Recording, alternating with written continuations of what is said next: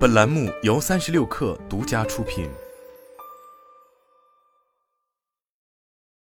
本文来自微信公众号猎聘。在当今他力量崛起的时代，职场女性有更强的意愿被看见、被倾听、被支持，全社会也都有责任为她们营造更为友好的职场环境。基于此种考虑，猎聘大数据研究院推出《二零二三职场女性发展洞察报告》，为更多女性摇旗呐喊、加油助威，也希望将多面的职场女性以数据的形式呈现于公众面前，以期职场女性得到更多的认可和理解。助力他们的职业生涯和个人生活通向更为充盈、自由之境。一三十五家女性在职场仍大有可为，三十五家女性聚集行业不乏计算机，也有不少女性走上副总位置。社会上不少人认为三十五加是职场人的低谷期，尤其是该年龄段女性已较难在职场上找到自己的位置。但事实并非如此，猎聘大数据表明，各行各业都有三十五家女性的身影。从他们分布的 Top 幺零行业来看。培训服务和食品饮料、酒水位居第一、第二，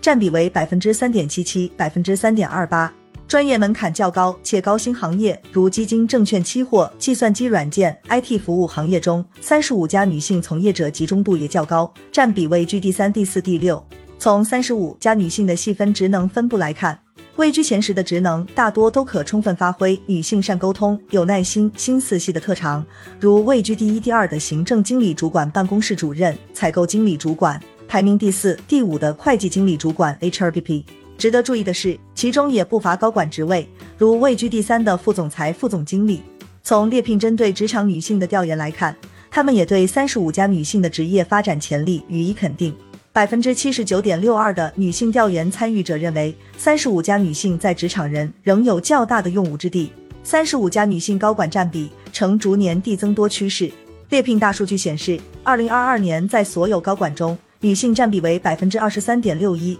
二零二三年这一占比为百分之二十一点一四。在女性高管的年龄分布方面，三十五家女性有逐年增多的态势。二零一八年，三十五家女性高管占比为百分之三十七点二四；二零二二年占比为百分之五十三点二四；二零二三年这一占比为百分之六十一点八四。由此可见，三十五家女性在职场上的话语权有所增强。猎聘高级职场顾问认为，高管需要工作经验和生活经验的双重历练，三十五家女性高管在这两方面优势较为明显。这也有力地打破了女性年龄大晋升无望的成见，也为更多女性突破职场天花板带来希望和动力。二、职场女性的钱包日渐丰满，但生活负担并不轻松。女性人才薪资整体持续上涨，女高管和男高管薪资差距缩小。从二零一八年至二零二二年五年间，女性人才年薪中位数处于持续上涨状态。二零一八年，女性人才年薪中位数为十四点四七万。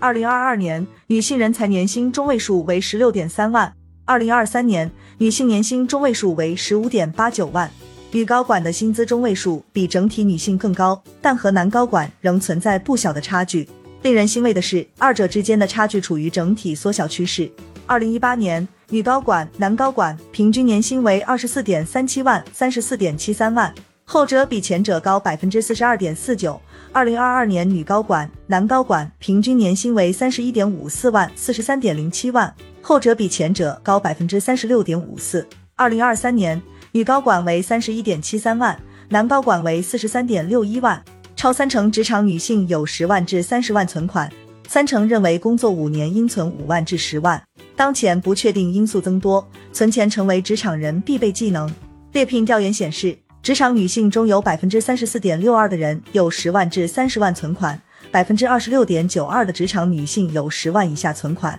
而负资产和存款为零的职场女性只占到百分之三点六五百分之五。这意味着绝大多数职场女性都有一定的忧患意识。职场女性的存款来源较为多样化，其中排名第一的来源是自己的工作所得，这一项得票率为百分之九十五点一六。其次是理财所得，得票率为百分之五十三点八九；第三大来源是副业所得，得票率为百分之三十三点四七。近日，两位女性名校毕业生毕业五年存款五千的话题引发热议，这不仅让人发问：女性工作五年应该存多少钱？猎聘调研显示，百分之三十点七七的职场女性认为应该存五万至十万，认为存款应为五千至一万和五千元以下的人仅占百分之四点二三和百分之一点九二。过半职场女性要还房贷，其中超三成愿还到五十五岁左右。女性经济能力越强，在承担家庭责任方面也是重要支柱。猎聘调研显示，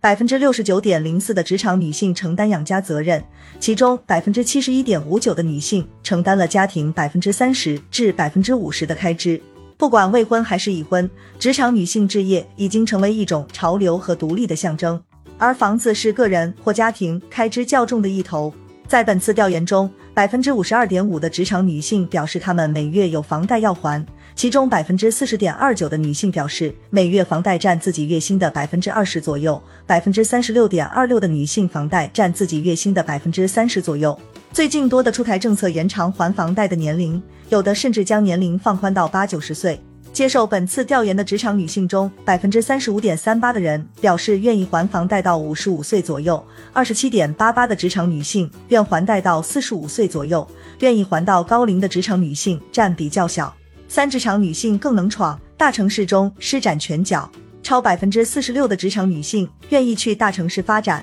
工作机会多是首因。在不少职场人想逃离大城市，回到老家躺平的同时，多数职场女性对于在大城市发展有更强的意愿。在本次调研中，当被问及愿意在哪种城市发展自己的职业，百分之四十六点一五的职场女性选择大城市，百分之四十四点二三的职场女性愿意去中等城市，两者占比位居第一、第二。至于为什么选择去大城市发展，职场女性位居前三的理由是工作机会多。有各种可能性，对女性更宽容友好，能够开阔眼界，提升见识，得票率为百分之八十五、百分之五十二点九二、百分之五十点八三。上海女性人才占比最多，北京女性年薪中位数超二十三万居首。猎聘大数据显示，一线城市女性人才占比总和为百分之三十七点九二，其中上海以百分之十二点九六的占比排名第一，北京位居第二，为百分之十一点三八，深圳、广州位居第三、第四。占比为百分之七点一一，百分之六点四八。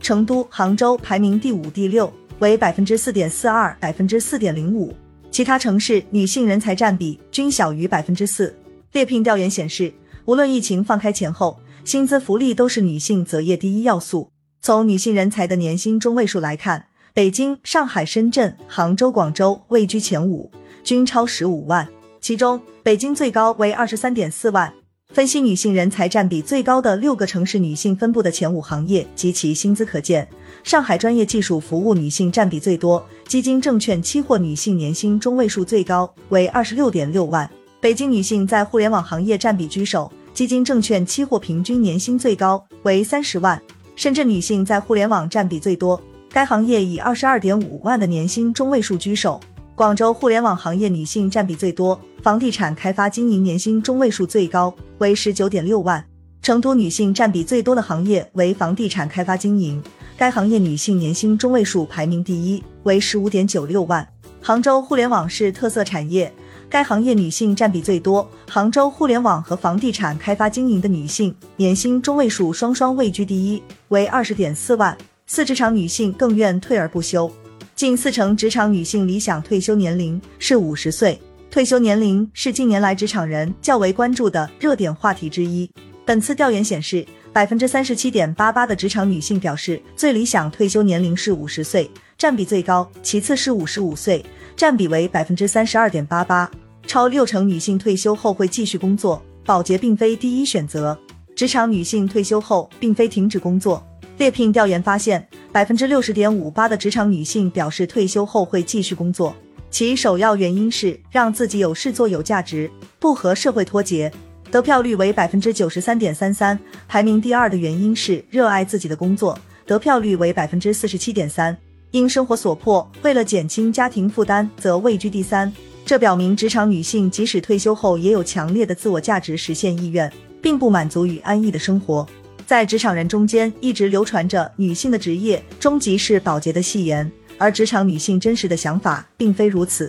当问及职场女性退休后最可能从事的工作，百分之二十六点零三的人答案是自媒体自由撰稿人或翻译，位居第一。百分之二十二点八六的人表示会退休返聘，仍是当前的工作，排名第二。表示退休后会做保洁、保姆等家政工作的职场女性占比为百分之十三点零二，位居第三。历经三年，疫情防控进入常态化阶段，职场内外的环境更为复杂多变，职场女性未来仍要面临各种挑战及不确定性。可喜的是，猎聘大数据研究院通过调研发现，昂扬向上、上进思变已成职场女性的主流状态。猎聘高级职场顾问建议职场女性不断精进业务，强大自身，保持平和心态，在无论在职场还是生活中，都活出自己的精彩。